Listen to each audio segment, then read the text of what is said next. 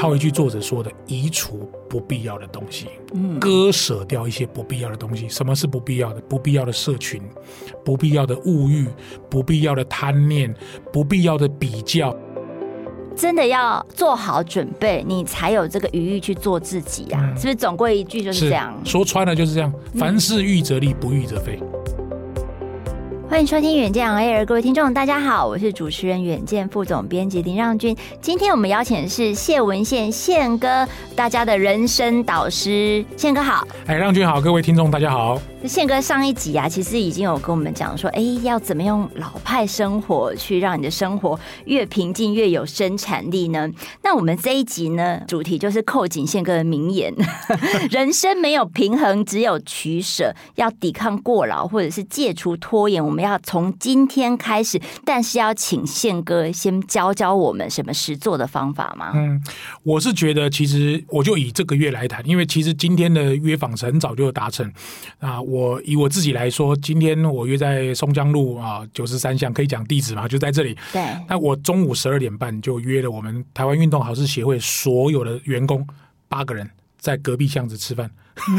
类似像这样，我就不想让我的时间花在很多交通时间上，因为我们的办公室在长春路。对。然后呢，今天下午的两点半，我约了另外一个朋友在旁边，也在旁边的一间咖啡厅。晚上六点半在台大跟艾瑞克有一场现场的对谈。总之，我因为住中立的关系，我不想天天来台北。嗯、但是我只要来台北，我就会把我的行程排到可以让我接受，而且地点都是别人配合我。对，方圆十公里之内走完。什么十公里？可能 可能一公里以内。一公里啊，就是以不搭计程车为原则。哦，走路就可以到。不行。好像我是一个很喜欢走路的人。嗯，我们平常没有什么时间运动。很喜欢走路，像今天有一点毛毛雨，我是那种毛毛雨绝对不撑伞的人，嗯、我很享受那种雨打在脸上。这么 man 条，我其实蛮享受的，而且我每次只要淋一点点雨，然后外面有下雨，你们的总机柜台看到我走进来，他说下雨，你为什么不撑雨伞？我说还好啊，这个时候把我的手帕拿出来擦一下汗，那个总机或者柜台就觉得哇，宪哥你好辛苦。不是，还是啊，宪哥你好帅气啊，没有，很敬仰。这个年纪不会了，所以我的行为跟一般人的想法可能有点不太一样。回到刚刚让均的问题，就是我会把。东西做批次整理，那个批次可能一批啊，比如说今天只要是不是上课，我就会把时间运用到最有效。像吃饭跟 podcast 没有违和嘛，然后跟朋友聊天，我觉得也没违和，我可能会稍微休息一下，参加晚上的实体这个新书发表会，那个有两百个人，一人交一千块的，嗯，好那种场合，其实时间说穿了就是预则立，不预则废。我会先帮我把自己行程排满。很多人都说，为什么你不搬到台北来住？因为你的行程都在台北啊。嗯哼。所以我反而会回答我的朋友说，就是因为我在中坜，所以我会严格要求我的时间管理跟生产力做到极致。哦，这是一两面刃。所以这个行程是你自己排吗？还是有这个贴心助理？助理是绝对不会帮我排行程，我也不会交代他排。全部是我自己摆，因为我都会这样跟他说：生命是我在过，你不用帮我过。哦，真的、哦。我什么时候会请他帮忙？比如说，对，订餐啦，嗯，然后那个印讲义啦，现场直课啦，嗯、或者是跟客户讲一些我不想讲的话啦，类似像这样。我跟我这很明确的任务的。工作是分开来的，是是是，对啊，这其实这很多经理人不要再把那个 这个压力啊，把它丢到这个助理的身上，因为有时候可能跑行程跑很累，还是说哦，这都是我的助理帮我排的。我不会，我都是我自己排，嗯，我都是自己。当然，我的行事历会 update 给助理看，他可以看得到我今天要干嘛，他不会去塞行程，因为行程决一定是我来决定。嗯嗯嗯，对。那我们就回到说，就是说，呃，人生没有平衡，只有取舍。其实很多人听过宪哥讲这一段啊，但是我觉得我们听众有必要在这个 AI 快跑时代，我们再就是复习一下这一句话：什么叫做没有平衡，只有取舍？要怎么取舍？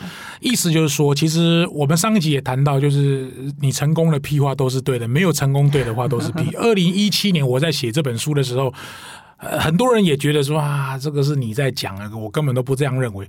到了现在二零二三年，我反而觉得很多人拿起这段话来谈的原因，是因为可能跟我的年纪也有点关系。你说真的，现在如果要做到 work life balance，我觉得大可不必啦，因为 work life balance。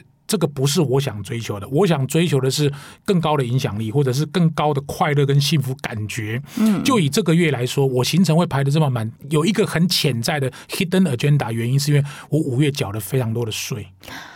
对嘛？我知道几十万，很多的税，那个税缴完之后，心里面会有一点痛，而且还三种税，这个你也知道？哎，我知道啊。啊这三种税缴完之后，我就告诉我自己说，其实我也不差那个几十万了。但我要告诉大家的是，那我可不可以在下个月就赚回来？啊、其实我是给自己这样的目标。嗯，所以。刚好六月我又要去巴厘岛，啊，不是去沙美岛跟李树璇一起去，所以我很早就把那个玩的行程先定出来之后，我就看看六月份怎么做充分利用。好，所以我就在这边先暗示各位，不要说那个多少万，我六月份赚的税金是五月份税金缴了两倍，就一个月。嗯，好，所以大家可以去看那个宪哥脸书啦。对对，这个其实是一种自我挑战，倒不是说我上课多就一定让我自己好。每一个人生在短时间之内都有自己取舍的目标，那个目标我可能让我自己六月累一点，嗯，因为我五月很轻松啊，嗯哼，我五月才上四天的课，才十九个小时的课，对，而且你之后又有一些出国旅游行程啊，我反而觉得就是还是那句老话，你不用管理时间，你要管理重要性；你不用管理时间，你要管理你的能量；你不用管理时间，你要管理的是什么事情会让你值得回忆。嗯，觉得这个刚刚讲的说那个管理能量这件事情。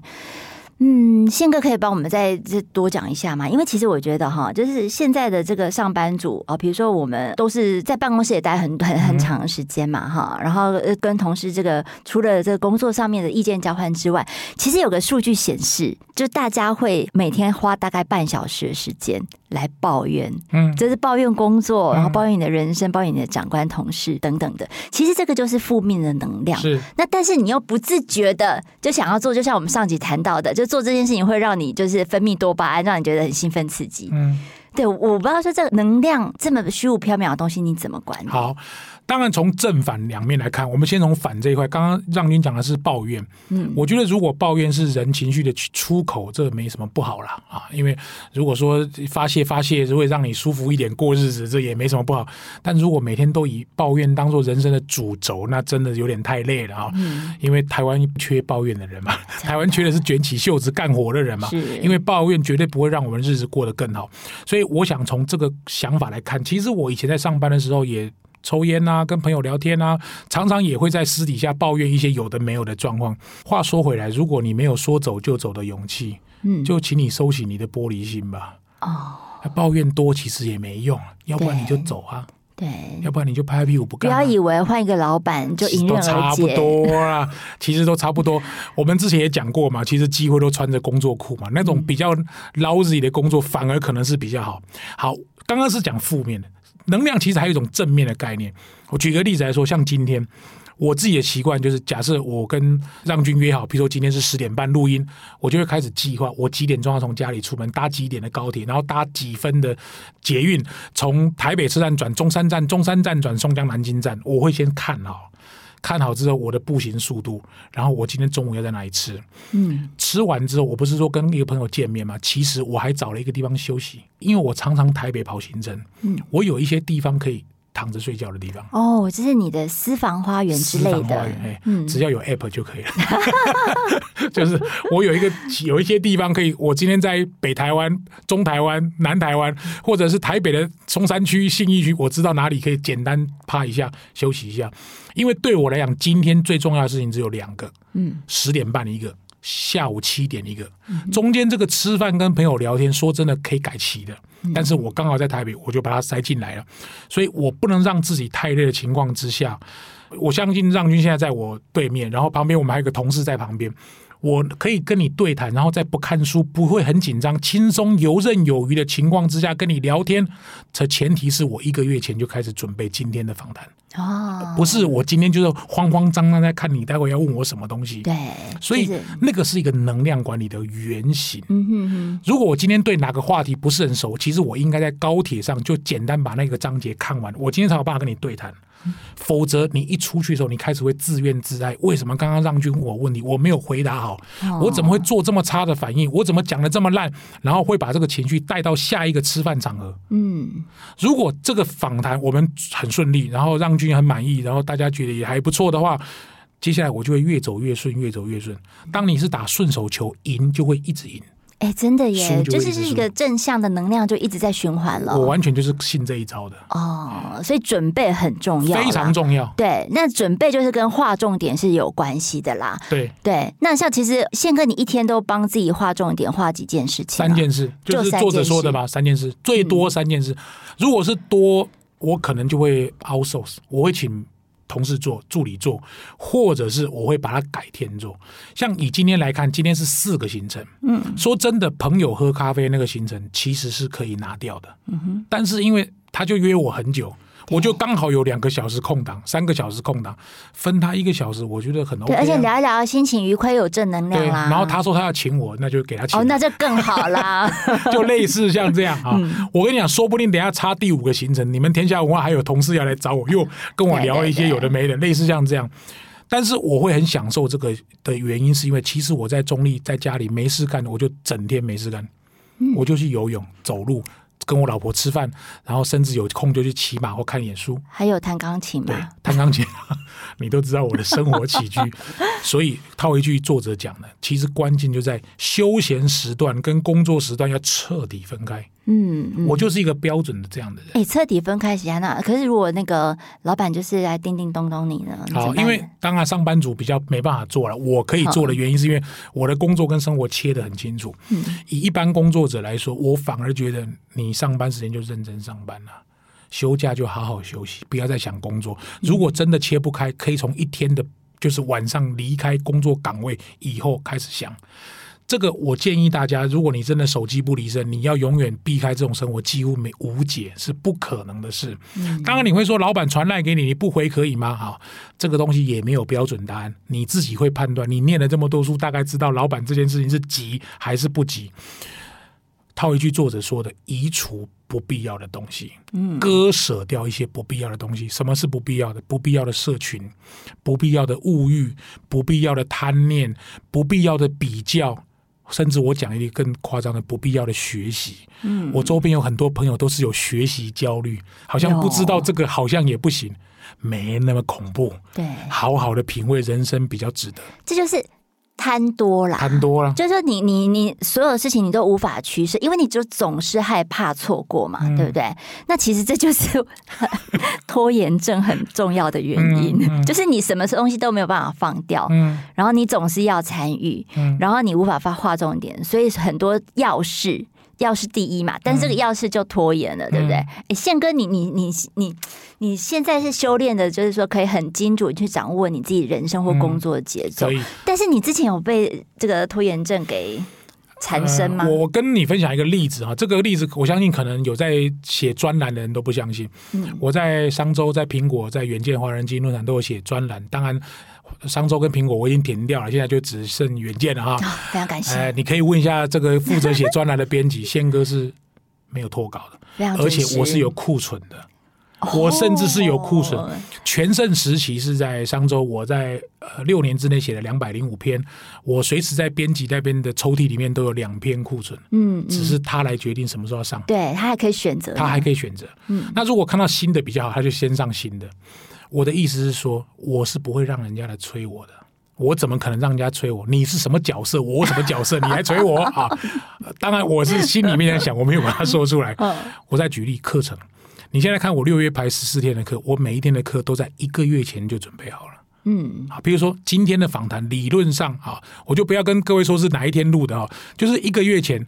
我就要把这两本书要开始看，我不敢说看完，至少要开始看。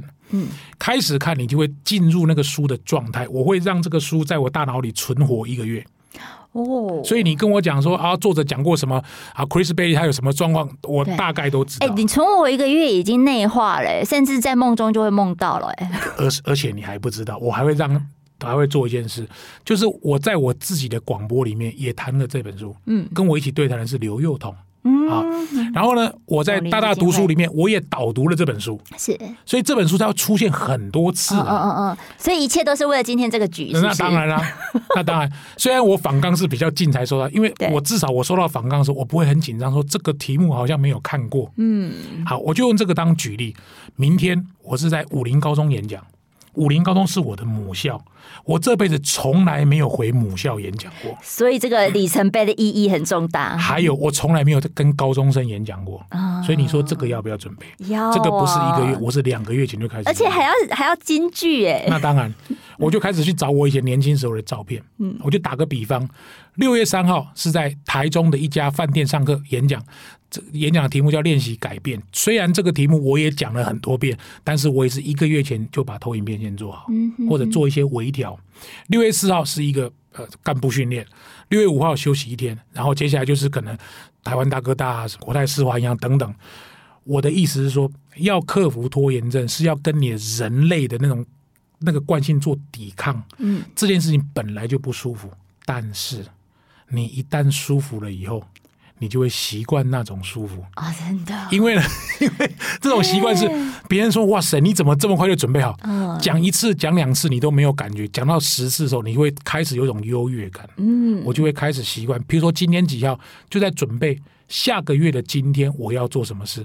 如果下个月的今天行事历是空白的，今天就爽到晚上不用做事，晚上就可以看中华之棒了。或者跟老婆去吃饭，去吃一个好吃的，欸，这个很重要。我就是就是这样过生活，一个月。嗯嗯嗯嗯，所以就等于是说，你要把是预先排一个月的行程，而且你是批次分类，把很多关联性就相关的东西全部都放在一起啊。哦，这招太厉害了。像我，比如说我六月下旬，这招可以写一本书嘞。这可以出书吗？这个假设我要跟李树全出去玩，那一团我们三十八人哦，李树全。做庄，然后我负责招号召，这个当然我们很早就要开始准备。那你说一个月会不会太早？我当然知道一个月是有一点早。很多人说两个礼拜其实就可以。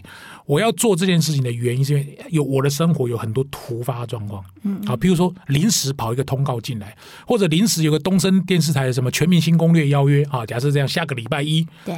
这种突然的，我就会判断我要接还是不接。嗯嗯嗯。我如果要接，我会想我会不会很忙的事情卡住我。我如果没有很忙的事情，我就跟他说接啦。我就会用这种方式。很多人是因为他时间很紧迫，手上有很多棘手的事情，对，突然跑出一个很好的机会，他不能接。哦。那是因为他太忙。我不是，我刚好相反。所以你留一点余裕，然后去迎接一个好机会。不止一点，还很多。很多就是至少一个月的余裕。差不多。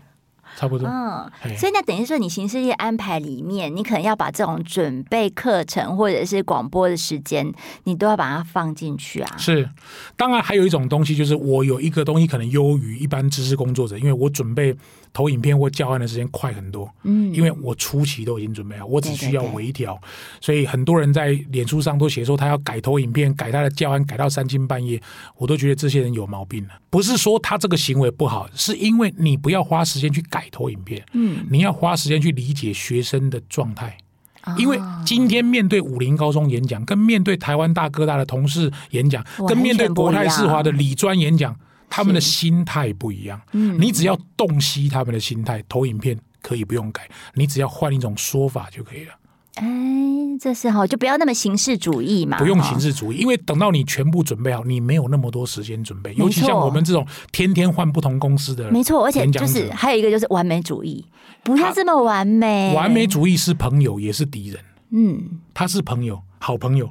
如果你追求完美，没有不好啊。对啊，有成就人通常也都有这种偏执的，比如说这个录音录到最后不能有一点点逼车的声音，它不能够有破音。你以为你要参选金钟奖吗？没有，人就是会有破音嘛。对对，我觉得这也没有什么了不起啦。哦，当然录音不能有杂讯，这是真的。真的，真的，真的。所以我觉得是大家不要卡，就是自己被自己卡住啊。对。对，那所以这种方式就多一些准备，多一些余裕，那你就可以这个呃戒除拖延。那当然就是自律还是很重要的。当然要有自由，一定要先自律，因为这个是你换什么行业都一样。嗯、对，但自律就是习惯啦。嗯，对，有没有什么好习惯？宪哥的这个以我来说，我的习惯大概就是三个。第一个就是早起，嗯，因为我不管有课还是没课，我都是七点起床。已经习惯了，除非我前一天有状况，嗯、否则我就是七点，闹钟一定是七点起床。除非我今天要到高雄，我可能会把闹钟闹钟调早。这第一个，第二个定期运动，运动一定是让我们体能变好一个非常重要的关键。当然，我可能没有像我的朋友去练什么铁人三项，或者做很激烈的运动，因为我身上有一些病痛在身。但是我会让我自己维持在一个堪用的身体，而且还。高战斗力的状态之下。第三个就是我有很多朋友了。啊，这些朋友可能会帮助我渡过难关，可能会让我有一些情绪的出口，有一些可能就是让我 cos 当我倒垃圾的对象啊，讲干话的时间。其实这些朋友 蛮还蛮重要哎。其实男人不过到了这个年纪，就是要有一些朋友，有一些嗜好，有一些自己的喜好，然后有一点点运动，然后早睡早起。嗯，那我不知道让君知不知道，我我其实抽烟抽了二十年，我是在二零零七年我创业的第二年之后就戒烟。嗯，戒到现在，二零零七到现在已经二零二三，我一根烟都不抽了。我戒了整整十七年，坚强的意志力，我一根烟都不抽了。嗯，所以如果你要问我人生最高的成就是什么，我现在会说戒烟成功，真的很难。嗯，你认识的朋友叫他抽二十年的烟，叫他。对，而且你不是那种反反复复，就是我一根烟都不抽，戒了又戒，没有了，不抽了。哇，说不抽就不抽了。这个就是意志力了。其实这个就是意志力。当我真的觉得抽烟对我身体不好，我只要走在路上看到有人一面走一面抽烟，我真的想要劝他，只是我不好意思讲，嗯、怕被人家骂，不要再抽了。有我们听众里面应该很多是这样，不要再抽了，大家好好参考一下。害死你自己，又 害死你家里的人，不要，真的不要。嗯，能戒就戒，不能戒就减吧。嗯，没错哈，就是从一个就是小范围的努力开始啊。对对对嗯。对，好，今天是非常谢谢宪哥。宪哥有没有觉得说，不知道你身边的人有有什么焦虑的心声，跟你这个跟你传达的吗？或者敲完要你讲？最多就是两类，就是学习焦虑，学习焦虑哦。第二个就是比较焦虑，嗯，啊，比如说我像我的话啊，就是我通常在脸书上不太会写一些自己很好的地方，因为你只要讲自己不好，别人都会相信那是真的。我只要讲自己很好，大家都会怀疑那是假的，所以我只要看到别人的脸书是那种很好的，我就知道那个人绝对没这么漂亮。他这次去旅行绝对没这么好玩啊！他这件衣服绝对没这么好。那个他看了这部电影，这不就是生葡萄心态吗？其实不是，因为因为过于包装，其实是现在这个生活的全貌了。嗯。我反而觉得，如果要真的比数位生活跟类比生活，数位生活就是要包装的完美，声音要完美，它是一个充满照片要完美，对，充满滤镜的世界。类比生活就是有一点缺点，那又怎样？嗯嗯，所以我会比较喜欢讲一点点自己不好的地方啊。当你看到我一个月要缴五十万的税的时候，你其实就心里好过一点了。先跟你自己讲喽。啊，那上面都有写的，没关系。反正我们做生意的人，每个人都要缴银所税，你跑不掉的啦。嗯，每一个公司都是开发票的，你怎么可能跑得掉？那你有赚这么多钱，就是要缴这么多税。我只能用正面思考，是还还算我对国家有一点点贡献。对，大贡献，继续再赚。对对，对，继续在靠自己的能力，你因为你有收入，你才可以帮助更多的人嘛。嗯，这是一个好处。另外一个就是学习焦虑，学习焦虑，我倒是觉得大可不必啦，因为学习是自己的生活习惯，你的你的信仰，像这个你们的节目就可以常听啊。啊，我觉得就很好。我在脸书上会帮你们大大力的宣传啊，至少我有认真准备，然后主持人也是有准备来，然后录音环境又这么好。你不能看书就用听的，他不喜欢听，你可以去听演讲也蛮好的啊，看实体的啊。反正总之学习资源总是不缺，但不要比较，不要有焦虑。你只要觉得今天有进步，比昨天好一点，那就是好了嘛。哎，对，嗯，这是一个超正向的心态。嗯对，今天非常感谢宪哥，是不是大家觉得意犹未尽，听不完？好，谢谢，那重播，一直听，一直听，或者就是说啊，就是哎，宪哥其实有很多嘛啊，就是大大说书，或者是各种这个一号课堂我也有啊，一号课堂啊，其实都可以听到宪哥诙谐有趣的观点啊。哈，谢谢。那主持人厉害，一直听，一直听，主持人厉害，很会问问题，所以我就讲了太多，本来都没有。非常感谢，对，而且就是真的要做好准备，你才有这个余裕去做自己啊。是不是总归一句就是这样？说穿了就是这样，凡事预则立，不预则废。大家写起来啊、哦，写、嗯、在我们的留言区哦。对，那如果不知道这个预则力是什么意思的，嗯、就比较年轻的听友，我们小编会帮你解释。好，今天非常谢谢宪哥，那也谢谢让君，谢谢。那也请大家每周锁定远见 Air，帮我们刷五星评价，让更多人知道我们在这里陪你轻松聊财经产业国际大小事。下次见了，拜拜，拜拜。